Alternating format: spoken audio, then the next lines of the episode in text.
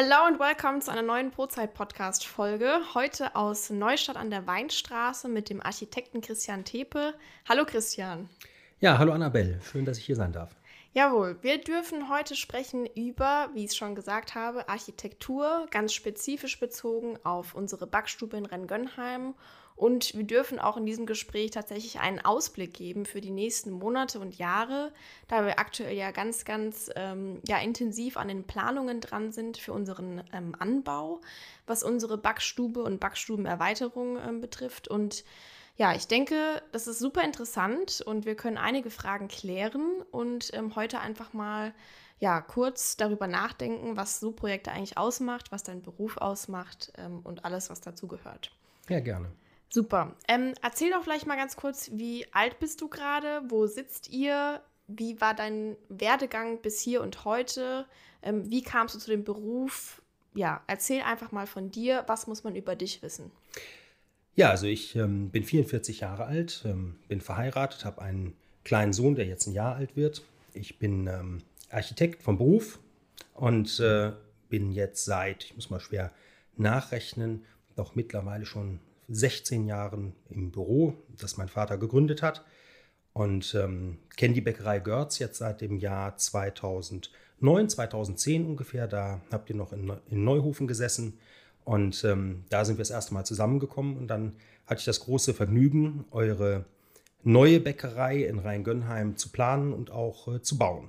Und äh, seitdem sind wir verbunden und äh, jetzt sind wir tatsächlich gerade nach vielen, vielen gemeinsamen Jahren des äh, Bauens ähm, an dem Punkt, dass der nächste große Schritt für eure Bäckerei ansteht. Ja, total. Ähm, ich denke, man kann da jetzt thematisch schon mal total gut einsteigen, um vielleicht so einen kleinen Vergleich äh, zu ziehen. Also ich sag mal, back then, zehn Jahre zuvor, natürlich rein von, von den Bauweisen, von der Technologie, vielleicht auch von den liquiden Mitteln, die tatsächlich zur Verfügung standen, ähm, gab es natürlich einige Herausforderungen und Probleme zu lösen. Ähm, wenn wir jetzt vielleicht eine Zeitreise zurück machen von vor zehn Jahren, und ich kann mich auch sehr gut daran erinnern, da hatten wir noch woanders gewohnt und da habe ich auch dich kennengelernt, also sind auch wir schon lange verbunden. Mhm was für planerische Herausforderungen gab es damals? Woran kannst du dich erinnern? Und vielleicht, wie konnte man das auch dann architektonisch oder ich sag mal generell ähm, gut lösen? Ja? Also die Aufgabe damals war eine ganz andere, als sie es heute ist. Ja. Ähm, ihr hattet einen Standort in Neuhofen, der ist aus allen Nähten geplatzt und äh, äh, dein Onkel und dein Vater haben jeden Tag hart arbeiten müssen, damit die Bäckerei noch das produzieren konnte, äh, was der Markt brauchte. Und dann stand einfach ein Riesensprung an. Ich erinnere das gut und es gab ein freies Grundstück. Damals hatten wir und ihr ein Riesenglück mit der Stadt Ludwigshafen, ja. weil es eben eine Bürgermeisterin gab, die gesagt hat, ich will das Projekt, ich will es an dem Ort und hat das mit möglich gemacht. Und ich erinnere mich daran, das war ein Teamplay von ganz vielen Seiten, natürlich mit unheimlich viel Kraft, auch von deinem Vater, die, die da reingeflossen ist. Und da war die Planungsaufgabe die, habt eine grüne Wiese, die früher Bombenabwurfsgebiet war, im Anflug auf die Industriegebiete von Ludwigshafen. Und aus der grünen Wiese, die an der Abfahrt von der Bundesstraße lag, da wollen wir jetzt eine neue Bäckerei bauen. Auf, ich habe es nicht mal ganz im Kopf, ich glaube 45.000 Quadratmeter Grundstück, Riesengrundstück, Riesensprung für die Bäckerei von Neuhofen aus dem Bestand raus ähm, auf einen neuen Standort. Ja. Und dann muss man natürlich sehen, das heißt, anders als es heute ist, alles neu. Von dem ersten Stromkabel über, über das erste Abwasserrohr, ähm, das Freimachen des Grundstücks. Wir haben Kampfmittelräumdienst da gehabt, der hat damals über, weiß ich, 200 Stabbrandbomben ähm, gefunden und freigelegt und abgefahren, weil die einfach aus dem Zweiten Weltkrieg noch übrig waren. Wir haben da Relikte von der Kriegszeit gefunden. Und so ist dort begonnen worden. Ja. Und das ist natürlich eine ganz andere, ähm, ganz andere Ausgangslage, als im Bestand zu bauen. Heute kennen wir das Grundstück, jetzt heißt es, wie können wir die restlichen Flächen noch ausnutzen und äh, maximal nutzbar machen und das Ganze aber auch noch so hinbekommen, dass die Bäckerei so schön bleibt, wie sie ist. Ja. Ich kann mich tatsächlich noch daran erinnern. Ähm, ich war damals natürlich noch deutlich, deutlich jünger, aber ich weiß auch ähm, noch genau, als wir Spatenstich hatten, beispielsweise auch zusammen mit äh, der Eva Lose. Mhm also es sind doch auch Momente natürlich, die einfach ganz krass in Erinnerung geblieben sind.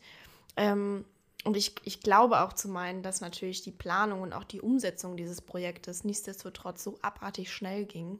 Also der ganze Prozess ähm, damals war doch irgendwie eine riesen, eine riesen Aufgabe. Aber da, da waren so viele tolle Kräfte mit am Start, dass es so schnell realisiert wurde. Und äh, das ist schon Wahnsinn, wenn man sich das jetzt vielleicht auch heute noch mal irgendwie vor Augen führt. Und was ich auch persönlich wirklich krass fand, äh, ich war damals, wie gesagt, eigentlich viel zu klein, um das so wirklich zu fassen, aber die Backstube ist in so kurzer Zeit umgezogen. Also man muss sich ja mal wirklich überlegen, wie viel Technik ähm, allein schon in Neuhofen da etabliert war. Und natürlich auch der Kunde, der nichtsdestotrotz jeden Tag seine Brötchen haben wollte äh, und, und Kuchen und alles andere. Und wir sind in so einer kurzen Zeit mit allem umgezogen. Also es waren eigentlich mehr oder minder eine Nacht, beziehungsweise zwei Tage. Äh, hast du dann noch irgendwas im Kopf zu? Ja, äh, habe ich total präsent vor mir. Ja. Ähm, weil ich es ehrlich gesagt vorher auch für unmöglich gehalten habe. Ähm, da fällt mir nur das Schlagwort ein, ähm, starke Familie, starkes Unternehmen. Nur so geht es und nur so ging es auch damals. Ich meine, das weißt du besser als ich, glaube, Bäckerei produziert 363 Tage im Jahr, glaube ich. Ne? Ja. Ja. Und ähm, es gab also einen Tag, und das war so ein halber Brückentag, wo ohnehin die Produktion nicht lief. Und genau der wurde natürlich als Umzugstag äh, vorgesehen. Dennoch war es ja so, und dann kommen wir wieder zurück auf, wie viel bauen wir denn und wie viel können wir bauen, dass ähm, ja jeder Ofen und äh, jedes Ding, was man anschließen muss, musste im neuen Betrieb ja schon da sein. Und gleichzeitig muss es auch noch im alten Betrieb da sein, weil man ja schwere Anlagentechnik nicht einfach mal eben so umstellen kann, sondern das muss installiert werden, das muss abgebaut werden, muss angebaut werden. Das heißt, da gab es wirklich so einen Sägezahn zwischen altem und neuem Betrieb, dass das Hand in Hand ging. Dass es dann wirklich möglich war, innerhalb von, ich glaube, es waren wirklich 48 Stunden, den Betrieb nahezu komplett von Neuhofen nach Ludwigshafen zu verlegen, habe ich vorher kaum für möglich gehalten, lag aber sicher auch daran, dass einfach alle das brutal wollten und hinten dran gestanden haben und auch da waren alle dabei. Also egal, ob sie äh, in einer Bäckerei gearbeitet haben, in einer Backstube gearbeitet haben, in der Verwaltung gearbeitet haben, ob das ähm, externe Partner waren, ähm, sie waren alle da und ähm, äh, das war eine richtige Kraftanstrengung. Aber ja. ich erinnere mich auch, nachdem die Bäckerei dann in Ludwigshafen angelaufen ist, waren noch alle müde. Ja. Und es war damals, das stimmt, was du sagst, dass es enorm schnell ging. Die Bauzeit war granatenmäßig. Also heute weiß ich gar nicht mehr, wie wir es damals geschafft haben. Wir haben, glaube ich, in elf Monaten ähm, vom Spatenstich bis zum Einzug gehabt. Das war für 12.500 Quadratmeter wirklich eine stramme Leistung. Und ähm, ich würde mir wünschen, wir wären heute auch noch so schnell. Ja. Gut, aber da muss man ja auch vielleicht sagen, ich meine, ähm, jetzt gerade auch Corona spielt da natürlich ähm, negativ in die Karten, dahingehend, dass äh, Rohstoffe, Rohstoffe total äh, knapp sind oder auch, ich sag mal, Kleinteile äh, knapp sind, es Lieferverzögerungen gibt. Ich meine zu glauben, dass die Baubranche davon momentan sehr stark betroffen ist. Wie sind da deine Eindrücke? Genau das meinte ich eben, als ich ja, sagte, das total. würde ich mir heute auch noch wünschen. Total, ja. Wir sind insgesamt im Moment viel langsamer geworden im Bauen. Mhm. Ähm, es ist unvorhersehbar geworden. Also mhm. wenn man nur sagen könnte, Holz ist knapp, hat man ja aus den Medien gehört, ne? Holz ist knapp und teuer geworden, stimmt auch. Dann könnte man ja sogar darauf eingehen und sagen, dann gucken wir, dass wir nicht so viel Holz bauen. Noch könnten wir es ja tun. Ähm, aber ich habe auf den Baustellen unterschiedlichste Fälle, nämlich den Fall, ähm, dass auf einmal die Fenster nicht kommen. Und ich weiß gar nicht warum. Vielleicht, weil eine Steuerung fehlt, aber sagt mir auch keiner. Das heißt einfach, sie kommen nicht. Ja, und wenn das Fenster nicht da ist, kann ich die Fassaden nicht zumachen, kann ich den Trockenbau nicht beginnen, kann ich den Ausbau nicht fertig machen. Und das ist schon sehr anstrengend. Ja. Aber, mein Gott, man muss sagen, es sind ganz besondere Zeiten. Und ähm, in denen stecken wir noch drin. Ja. Und wir kämpfen halt alle miteinander drum, wieder in die Normalität zurück. Und äh, dann bauen wir auch wieder schnell. Ja. Also man muss einfach jetzt diesen Berg, der angelaufen ist, einmal überwinden und äh, sich da wieder rauskämpfen, auf den Baustellen wieder rauskämpfen und dann laufen wir auch wieder in einem zügigen Fahrwasser. Da bin ich ganz zuversichtlich. Insofern gar nicht so schlecht, dass wir noch nicht bauen, sondern dass wir bald bauen. Ja. Hoffentlich gleich Anfang nächsten Jahres. Und dann bin ich doch zuversichtlich, dass es im nächsten Jahr ein bisschen besser läuft. Ja, tolle Überleitung deinerseits. Ähm, was kann man denn jetzt vom, vom Neubau erwarten? Also was sind da planerisch momentan die ähm, größten Herausforderungen? Ähm, auch vielleicht nochmal im Vergleich zu den Herausforderungen damals. Wie kann man sich das jetzt vorstellen? Vor allem auch als, ich sag mal, Kunde vielleicht, der das dann als neues Gebäude oder als neues Teil des großen Gebäudes eben wahrnimmt. Ähm, ja, gib uns da gerne mal deinen Einblick, deine Perspektive. Also es gibt zwei Perspektiven. Es gibt die Perspektive, die ich habe, wenn ich auf den Plan gucke. Und das ist eine ganz andere als damals 2011, 2010. Mhm.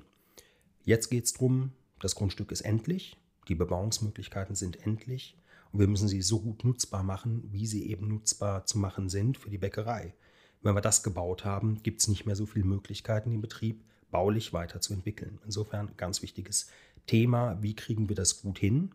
Und nach außen und zum Kunden hin, zu euren Kunden hin betrachtet, eben auch das Thema, ähm, wie bleibt das Ganze charmant, warm und äh, ein schönes, zuversichtliches Gebäude, wo mich das Gefühl hat, oh, jetzt wird es langsam eng. Mhm. Ich glaube, im Moment haben wir es gut hingekriegt. Das sind äh, ganz anders als äh, vorher zwei volle Produktionsgeschosse, die angebaut werden. Fast eine Verdopplung der Flächen, die wir da hinbekommen, obwohl wir eine viel kleinere Grundstücksfläche zur Verfügung haben. Und ähm, ja, dann ist noch eine Menge Arbeit vor uns. Ähm, also vor dem gesamten Planer- und Bauherrenteam sozusagen, da nachher was Schönes draus zu machen, wo die Mitarbeiter sich wohlfühlen, wenn ja. sie reingehen, aber auch die Kunden von außen sagen, ist nach wie vor eine tolle Bäckerei. Total. Klingt jetzt ja total romantisch, aber wir haben auch was, was nicht so romantisch ist, wo ich glaube ich auch kurz drauf eingehen kann mit dir. Wir hatten einen Großbrand, einen Brand. Ähm, ich weiß jetzt gar nicht, inwiefern ihr davon dann auch nochmal betroffen oder involviert wart, aber ich nehme mal an, dass es doch auch eine Rolle gespielt hatte, oder? Also wie, wie, war, wie, wie war das so? Ähm, ich meine, natürlich hast du das mitbekommen, du hast es auch als Kunde mitbekommen, als, als Freund mitbekommen, aber natürlich auch als Architekt äh, des, des, des Hauses äh, mitbekommen. Wie war das? Was, was äh, es war schrecklich. Ja, ich erinnere total. mich gut dran. Ich, es war ein 3. Oktober, ich weiß es noch wie heute. Und ähm, ich saß auf Da kommt dein Hundi. Der, der Hund bellt von hinten, ich glaube auch. Ne? ähm, lassen, wir, lassen wir ihn bellen. Ähm, die freut sich immer so, wenn jemand kommt. Ähm, ja, also ich weiß das noch ziemlich genau. Wenn ich mich täusche, war es ein 3. Oktober. Und äh, ich saß abends bei mir auf der Couch und auf einmal hat mir ähm, der Frank eine Nachricht geschickt und hat nur geschrieben, meine Bäckerei brennt. Und ich dachte, ich falle von der Couch und ähm, ja. ähm, habe mich ins Auto gesetzt, bin runtergefahren und kam quasi just in der Sekunde an, als äh, der Brand gerade gelöscht war. Und habe das insofern nicht ganz live, aber unmittelbar danach vor Ort verfolgt. Und ähm, das war natürlich äh, eine Wahnsinnsherausforderung, vor allen Dingen für die Bäckerei betrieblich. Also ich weiß, was da an Aktionen gemacht wurde, damit äh, äh, doch in enorm kurzer Frist danach auch wieder alle Läden beliefert werden konnten. Und das so, dass man sagen kann, ein Kunde hat es nicht gemerkt und die ja. Produktion war in Ordnung. Aber war eine große, große Aufgabe. Und dann stand natürlich ähm, die zweite Aufgabe hinten dran, wie kriegen wir es wieder heil? Das haben wir dann auch gemacht. Und die Essenz des Ganzen ist, es kann immer passieren. Immer. Immer.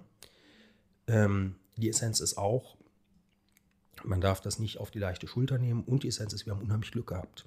Ja. Es hat auch was damit zu tun, dass wir gut gebaut haben gute Firmen hatten. Was war ich froh, dass das alles so gehalten hat. Und äh, das Gebäude hat gut gehalten. Es hat da, wo es halten musste, auch wo die Brandwände halten mussten, hat es geklappt. Und nur deswegen ist das Haus so stehen geblieben, wie es stehen geblieben ist und der Schaden konnte repariert werden. Und das war aus meiner Sicht das A und O. Mein Blick hat das total beeinflusst nachträglich, auch als Architekt. Wenn man das einmal live gesehen hat, was es heißt, nimmt man das sehr viel ernster. Ich gehöre heute, meine Kollegen und Mitarbeiter wissen das, zu denen im Büro, die immer sagen, denkt an den Brandschutz, komm, wir gehen lieber da eine Stufe höher und, äh, und erklären es dem Bauherrn, einfach weil es nicht die Anforderung vom Amt ist, sondern weil es auch einen praktischen Schutz bietet. Total. Und dabei ist es natürlich auch immer so, erst muss man dran denken, wie rettet man in so einem Fall Menschenleben und danach muss man eben auch dran denken, äh, wie geht ein Betrieb weiter und in welchen Abschnitten. Total, ja.